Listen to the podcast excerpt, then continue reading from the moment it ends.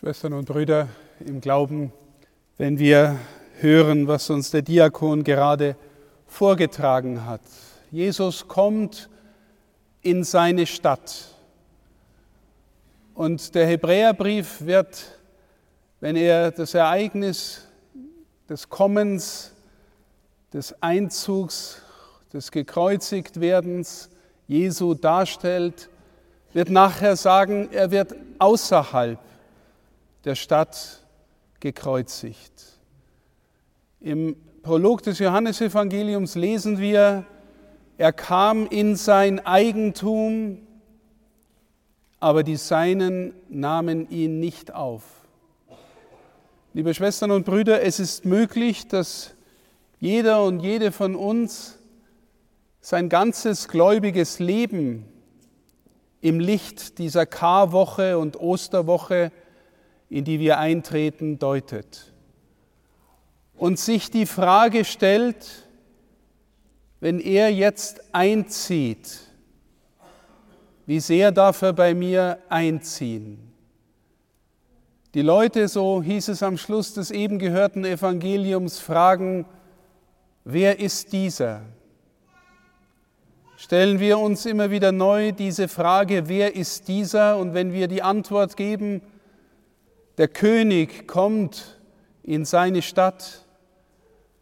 Der König kommt in mein Herz, in mein Inneres. Stellen wir uns die Frage, darf er darin, als der, der die Liebe und die Wahrheit ist, regieren?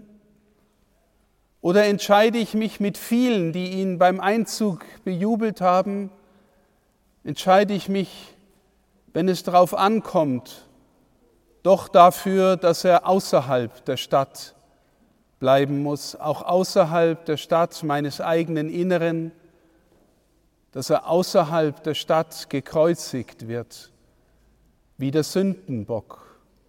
Der Hebräerbrief stellt diese Parallele her, wenn Israel beim Durchzug durch die Wüste den Ritus der Sündenvergebung vollzogen hat, dann war ein wichtiger Aspekt davon, Israel konnte seine Sünden gleichsam auf einen, ein Opfertier ablegen, ablagern, übertragen und das Opfertier wurde dann hinausgejagt aus dem Lager als der buchstäbliche Sündenbock.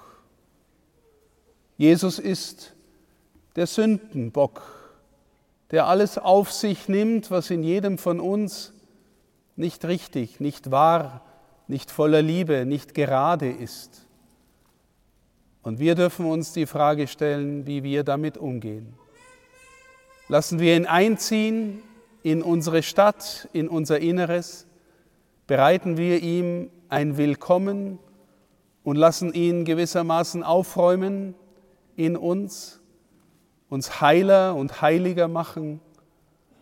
Oder wollen wir selber regieren, selber die Herren und Damen unseres Lebens sein und ihn draußen lassen? Das ist die Frage unseres Lebens und die Frage, vor der wir jedes Mal neu, vor allem in dieser Karwoche stehen. Gehen wir mit ihm, aber bleiben wir auch bei ihm wenn es ernst wird, damit wir Ostern feiern können. Amen.